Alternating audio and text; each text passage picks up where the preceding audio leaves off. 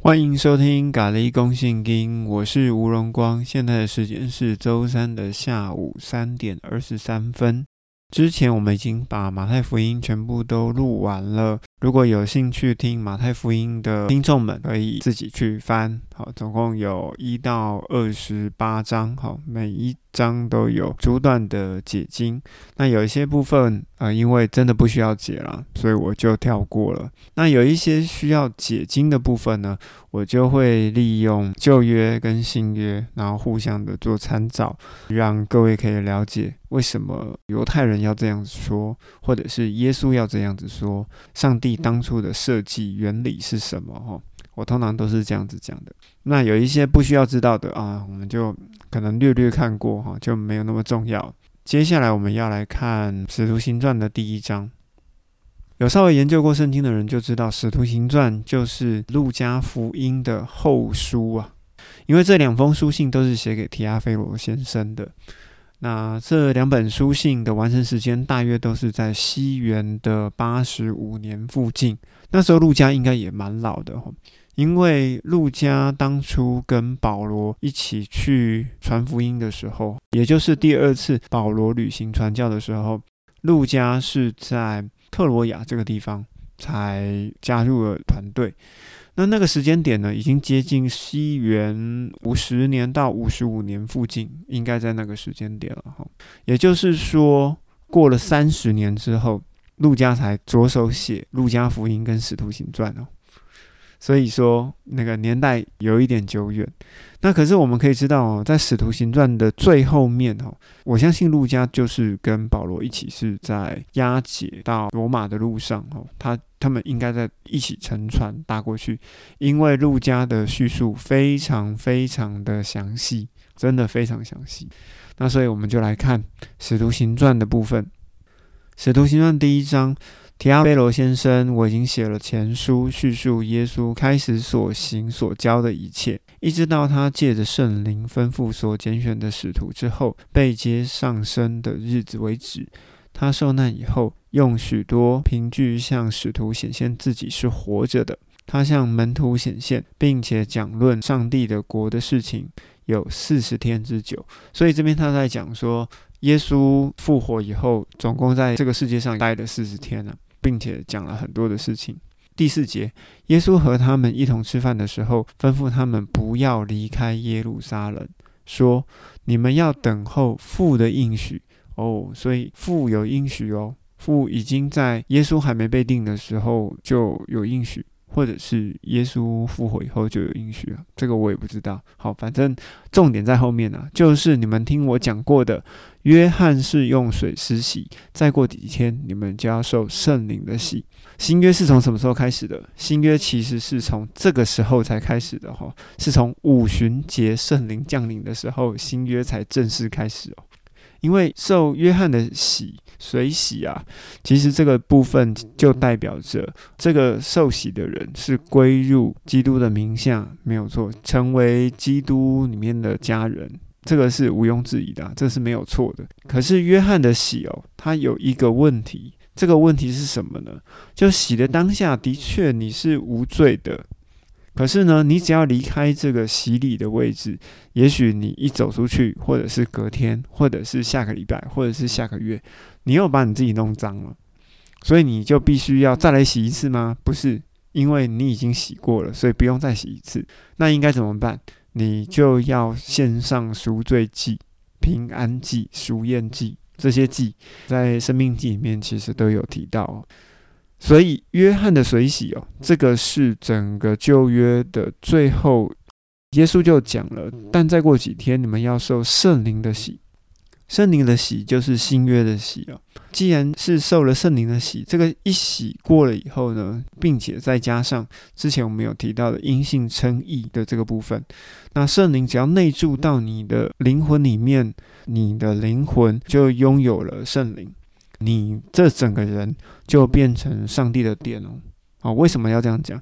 因为在旧约的时候，圣殿里面是住上帝嘛，好，这个没有问题。那上帝既然住在那里，所以说这个圣殿才所以所以成圣，我们要这样想。这个圣的影响力是从以上帝为中心，然后呢，慢慢的往外扩散，包含圣殿也成圣。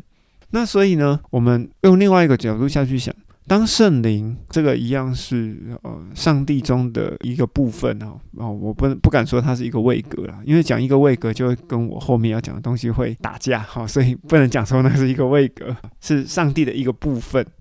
那这个部分住到你的里面以后，它是代表上帝哦。住在你里面的圣灵是代表上帝。住在你的灵魂里面以后，因着这一份圣灵，它成了定金之外呢，它也代表着上帝的一部分住在你里面。所以你的身体跟你的灵魂也因着因信称义以马内利里面的这个圣灵啊，也因此而就成圣了。起初，当基督教传进来台湾的时候，我们会说“一次得救，永远得救”的意思，其实就在这边哦。得救是基督徒的基本门槛哈，是新约基督徒的基本门槛，绝对不是说还要再做多少好事怎样的，并没有。你只要里面有圣灵，当你有一天你死掉的时候，你就一定可以回到天家，这是你一定要相信的事情。这个就是耶稣在第四节跟第五节所交代的事情哈。因为新约旧约的分野其实就是在这里。我们继续往下看，在第六节的时候，他们聚集的时候问耶稣说：“主啊，你要在这个时候使以色列复国吗？”诶，这句话也很有意思哈。为什么他们要问这句话？你要使以色列复国吗？在这个时候，到底他们在想什么？其实他们想的东西蛮简单的，他们就是要问说：这个时候天国就要降临了吗？这个时候，但以理书二章四十四节说的那个永恒的天国就要降临了吗？但以理书九章二十四节说的七十个七的那个天国就要降临了吗？如果施洗约翰是以利亚，那你就是基督啊！基督既然是天国的君王，已经现身了，那天国要降临了吗？所以以色列人提出这个问题的观点是什么？他的观点是天国要降临了吗？我们以前死掉的祖先哦，就是以前死掉的以色列人，他们都要复活了吗？他们其实是在问这个问题：我们是不是要复国了？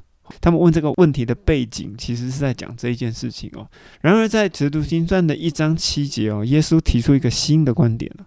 耶稣说：“父凭着自己的权柄所定的时间跟日期，你们不必知道。”可是圣灵降临在你们身上，你们就必领受能力，并且要在耶路撒冷、犹太全地、撒玛利亚，直到地极，做我的见证人。我们来看一下耶稣讲的这一段话，它前后分成两个部分。第一个部分是在可是以前，一个部分是在可是以后。哈，就在第八节的开头，哈，有个可是。可是的意思在中文里面代表什么事？可是的意思就是说，前面讲的话都是屁话，你都不用听。后面讲的话才是重点。以后你要说服人家，你千万不要说啊，你说的话都很对啊，可是哈，我觉得怎样怎样怎样怎样。如果这样讲的话，就代表说我讲的东西才是重点了，你讲的话都是屁话，别人会听得很生气哈。所以教你讲话的时候要怎么讲，可是跟但是通通不能讲哦，尤其你要说服人的时候，这样子人家会非常非常的生气。那我们来看可是的前面这一句话。复凭着自己的权柄所定的时间或日期，你们不必知道。诶，他已经说了，你们不用知道。诶，你们不用知道，意思就是说，你们已经杀了天国的君王基督，你们已经杀了但以书所预言的受高君，所以说你们不用知道，你们已经是杀人凶手啦，是吧？所以你们不用知道。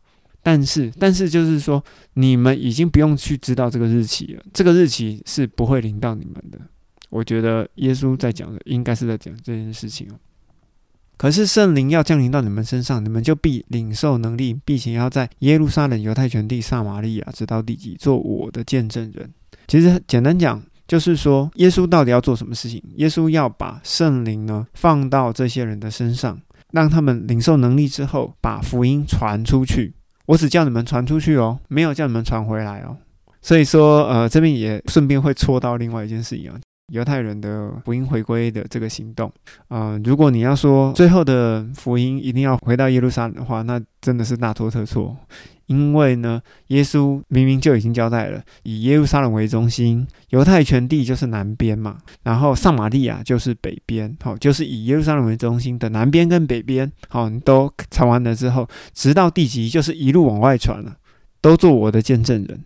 所以说，圣灵的能力就要显示在这些使徒跟这些门徒的身上，为了是什么？为了就是要做耶稣的见证人，所以是往外传的哦，并没有说要传回耶路撒冷。呃，刚刚就有讲讲过了嘛，这个时间的部分是根本就不需要让他们知道的，所以说这个事情也必须要应验哦。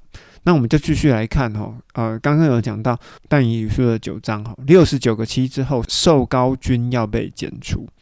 受高君被剪除之后呢，在但以理书的十二章的第五节哈，我们可以看一下，他的意思就是说，三年半以后，圣明呢的势力要完全的粉碎，这一切的事情才要成就。那什么事情要成就？就是结束过犯，终止罪恶，遮盖罪孽，引进有益了。这是这四件事情。好，再说一次，结束过犯，终止罪恶，遮盖罪孽，引进有益。这个事情呢？要在圣明的势力完全粉碎。圣明是谁？圣明就是以色列人。好，在但以书的十二章五节，圣明的势力完全粉碎了，一切事情才会成就哦。所以千万不要再附和着哦，要把福音传回耶路撒冷哦，那真的会出事情哦。说完这这话之后呢，耶稣就升天了。那耶稣升天呢？之前我应该在马太福音有讲过哈。耶稣升天的目的是什么？耶稣升天的目的，其实在为了新约的白马军团的人被提升天，作为一个示范。你看这个示范里面包含什么事情？死人会复活，复活了以后灵体转变。哦，之前我们有讲过哈，为什么在坟墓门口的玛利亚认不出耶稣？为什么一看到他啊，认为说他不是耶稣？因为耶稣在复活的时候，形体是整个都转变的。应该是说了，他死掉了以后，他就会有一个新的灵体，因为是死人复活嘛。死了以后复活，就会有一个新的灵体。那活人呢，就会转变。好，在啊，《铁上龙一家前书》四章跟《哥林多前书》吧，应该是我有点忘记了。嗯，好，反正在这个两个地方都有写到哈，保罗都有写到，活人就会从肉体转变成灵体哈，直接转变。那要变成灵体之后才能够升天哦。如果你不是灵体的话，是不能够升天的。简单讲就是这样子。所以耶稣在第九节跟第十节的时候，其实在做的事情，其实在就是在做一个示范，示范升天。然后接着，其实就有一个地方我们要跨两节来看哦，在十一节的时候，就有穿白衣的哦站在他们旁边说：“加利利人呐，你们为什么站在这边望着天呢？这位被接升天离开你们的耶稣，你们看见他怎么样往天上去，他也要怎么回来哦？是这样子哦。好，来，我们继续往下看哦。第十二节，后来他们从橄榄山回到耶路撒冷，那山靠近耶路撒冷。诶。等一下，我就要停在这边。为什么要停在这边？你看哦，他们是从橄榄山回到耶路撒冷。橄榄山其实就是在耶路撒冷的旁边哦。所以呢，耶稣在哪里升天？就是在橄榄山升天的。为什么我要停在这边？耶稣既然在橄榄山升天，然后天使说什么？天使说耶稣如何被接升天离开你们，然后呢，他也要怎么样从天上再回来？既然天使说耶稣要怎么样再回来哦？好，我们来看另外一节经文哦，在撒加利亚书，在撒加利亚书的十四章的第四节哈，撒加利亚书十四章的第四节，到那日，他的脚必要站在对着耶路撒冷在东面的橄榄山上，这橄榄山必要从中间裂开，由东至西，成为一个极大的峡谷。哎，等一下哦，到那日，他的脚，哎，那个他是谁？那个他是指上帝诶。那请问一下，天使说耶稣怎么样被提升天，也要怎么样回来啊？在撒加利亚书讲说到那日，上帝的脚要站在耶路撒冷东边的橄榄山上啊？请问是上帝要来，还是基督要来，还是一个儿子先来，然后呢父亲再来，还是父亲先来，儿子再来，还是手牵手一起来？你没有办法解释啊！好，如果说这个事情都要吻合的话，只有一个事情你必须要接受，就是耶稣必须要就是上帝的本身，耶稣必须要是里面的上帝啊！为什么要说是里面的上帝？因为人哦，其实有分很多层次。我外面有一个肉体的人，里面呢有一个灵魂，你可以知道，人有两层嘛，对不对？有一个外面的人，好，肉体里面的灵魂。那灵魂呢，在里面有什么？好，如果你是基督徒，你就有圣灵在你的里面嘛。人的形状是有三层的。那上帝呢？上帝跟耶稣要怎么解释？其实耶稣来到这个世界上，耶稣就是里面的那一位上帝。好，简单讲就是这样子了。那如果说你要是不能够接受上帝跟耶稣本来就是同一位，坚持说耶稣就是上帝的儿子，那我就我就不知道说这个圣经要怎么解释啦。哈，那个呃撒加利亚书的十四章第四节，到那日他的脚要站在橄榄山上。然后呢，使徒行传的一章十一节十二节看完，天使讲说耶稣怎么去，啊也要怎么回来啊？你说这这要怎么兜啦？这要怎么兜？你告诉我 这要怎么兜？所以只有一个解释啊，耶稣必须要是上帝的本身，不然的话他们怎么来？手牵手一起来吗？没有没有没有，耶稣只是他的灵魂重新回到上帝的里面，坐在天上的宝座上，就这样子。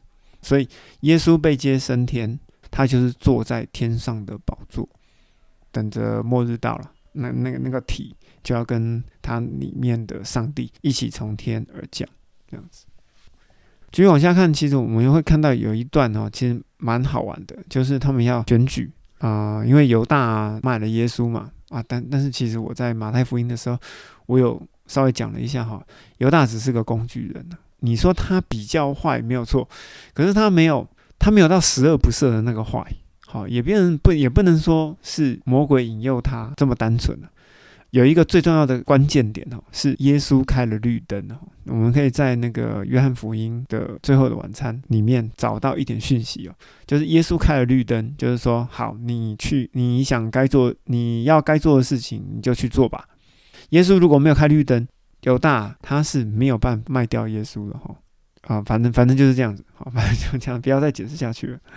好，那他们为了要填补这个呃犹大的位分哈，你看文字就知道嘛。第一个就是最重要的，好，所以最重要的是谁？最重要的就是彼得。然后呢，它的重要程度就是从前面一路往后排，了解吗？最重要的彼得，所以彼得写在最前面。好，那第二个是约翰，第三个是雅各、安德烈、菲利多马、巴多罗买、马太、亚勒菲尔的儿子雅各，跟激进派的西门，然后雅各的儿子犹大等。好，就这样子一路一路排，一路排下来了。所以我们知道说，在使徒行传的前期啊，最重要的一个人是谁？其实他就是彼得，他就是彼得哦，是彼得哦，哈，彼得。可是你你会发现说，在使徒行传的中期哦，就差不多在使徒行传的第十一章之后，彼得就不知道被放到哪里去了。他已经完全偏移了啊，整个耶路撒冷中心，他已经完全不是核心的人，然后整个核心已经转到保罗的身上去了。这个我们之后再讲。好，我们先讲现在这个部分。这十一个门徒通通聚集在一起，还有包含几个妇女啊，就是呃耶稣的母亲玛利亚。好，还有他的兄弟们，啊，来，请看哦，他的兄弟们，他的兄弟们，请你要参考约翰福音的七章三节。约翰福音的七章三节说，耶稣的弟弟就对他说：“你应当离开这里，上犹太去，好让你的门徒也可以看见你所行的事，因为没有人想引起注目，却在暗处行事。你既然行了这些事，就应该向世人显明自己。”原来连他的弟弟也不相信他。这个弟弟其实就是在讲耶稣的弟弟雅各。耶稣的弟弟有几个？应该是在马太福音的十三章五十五节有写。马太福音的十三章五十五节，哈，这个故事其实是在讲耶稣在本乡遭人厌弃。在五十五节说什么呢？他不是木匠的儿子吗？就有人在讲，耶稣不就是木匠的儿子吗？哦，耶稣的母亲不就是玛利亚吗？耶稣的弟弟不就是雅各、约瑟、西门以及犹大吗？好，耶稣有四个弟弟，哈，还有他的妹妹，好，所以耶稣是最大的儿子，哦，当然是最大儿子，因为玛利亚第一胎嘛，哈，这有什么好讲？好，不重要，重要的是在那个时间点呢。他的弟弟不相信耶稣，耶稣在本族本乡，甚至在本家里面都没有人相信他就是基督，他就是弥赛亚。所以说这边就很好玩哦。好，耶稣复活升天之后呢，诶，所有的家人呢，通通都来蹭。蹭什么啊？他就是基督，他就是弥赛亚。所以呢，啊，我们应该大家都要在这边哈。你看，所以他们就说他的兄弟，诶，他们的兄弟是排最后的哦。然后他们都在一起同心恳切的祷告。在那个时候呢，大概有一百二十个人聚会哦。那彼得呢，就从众兄弟中就站起来了，好站起来，然后讲了讲了一堆了哈。然后后来就选出了马提亚。好，这个就是我们知道的哈，补足这第十二个使徒的呃第十二个门徒的位分哈，就是一样要凑到十二个门徒啊。耶稣又没有叫他们凑啊，他为什么要凑啊？反正不重要啊。重要的是在哪里？重要的是耶稣的弟弟最大的弟弟雅各哈，也在这个行列当中啊。他根本就没有被选上使徒。那可是呢，他在后来哦，他在使徒行传的第十五章的时候，好有一个耶路撒冷会议。哦，这个实在是蛮重要的会一个会议啊，你就会发现到说，彼得、巴拿巴、保罗分别报告了之后，雅各他就总结了这个整个会议的报告，然后决定说要怎么做，并且呢，在使徒行传的二十一章十八节，保罗在第三次旅行结束以后，回到了耶路撒冷的总会，呃，使徒行传的二十一章十八节。雅各的门徒呢，就赞赏的在耶路撒冷的信徒哦，为了律法热心啊，意思也就是说为了旧约热心。哎，我们要连在一起看哈。耶稣不是在一章的第五节说旧约已经过去了，接下来就要受圣灵的洗。那为什么雅各还在为旧约的律法热心啊？其实这边发生了一件事情哦，这边发生的一件事情就是在西元四十年的时候呢。等不到基督从天降临啊！他原本是在期盼天国降临，反而等到了一个大逼迫，也就是在使徒行传的第八章，尸尸体反被石头打死。尸体反一被石头打死之后呢，很多人就会怀疑彼得说：“哎，你的路线到底有没有问题呀？”那耶稣为什么没有来？所以呢，所有的人就从耶路撒冷整个就散出去了。所以你你要知道哦，耶稣交代说，你们要从耶路撒冷、犹太人进撒玛利亚，直到地极。从耶稣一升天，一直到尸体反被打死，他们所有的人通通都库底在耶路撒冷啊，通通窝在耶路撒冷，哪儿都没去啊。这样子有执行耶稣的命令吗？根本没有哦，因为他们在等什么？他们在等使徒行传一章六节。你要在这个时候使以色列复国吗？你随时要来吗？好，所以你们要有这个概念哈。他们到底在想什么？他们到底在想什么东西哦？啊，很有趣，很有趣。继续来证明哈，雅各这个弟弟是有问题的。在加拉太书的二章十一节到十三节哈，这边就是在叙述说，呃，彼得、巴拿巴跟犹太人还有外邦人，他们一起在吃饭。啊！当他们一听到外面有人通风报信说：“哎，雅各的徒弟哈快要来了。”光听到这件事情哦，彼得、巴拿巴跟其他的犹太人哦，就一起假装赶快起来哦，分桌吃饭，假装没有跟外邦人一起吃饭。所以我们可以知道哦，自头至尾，雅各啊，一直都是在新约里面的一个问题人物。甚至马丁路德都有曾经讲过说：“嗯，雅各书这本书啊，根本就跟福音完全背道而驰。”他主张要把这本书拿掉，虽然最后还是没有拿掉了，还是放还是放在这里面。那当然啦，那雅各书其实就是一一一本试经史啊。我觉得我们可以在那个哥林多后书的十一章的五节，跟哥林多后书的十二章十一节啊，都可以知道说，保罗自认没有比不上这个超等使徒。也就是说，雅各呢，在耶路撒冷会议哦，使徒行传十五章的耶路撒冷会议，他已经坐上了耶路撒冷主教的宝座了。保罗一直觉得他备受打压，所以他在信里面就讲了，他没有比不上这个超等使徒。可是使徒明明就是耶稣案例的职分里面最大的职分啊，怎么会有超等使徒这回事哈？那如果有新的听众哦，可以做个笔记哦，你可以用 Google。好，搜寻“公益者雅各”这几个字你就会发现说，他就是在讲耶稣的弟弟啊，耶稣最大的那个弟弟啊，也就是在约翰福音的七章三节说的那个弟弟哈，就是根本就不相信他的弟弟。公义者雅各这个公义者这个名字冠在雅各的身上哦，这会造成一个问题，因为在旧约里面，公义这两个字哦，其实只能代表上帝啊，公义者其实只能代表上帝。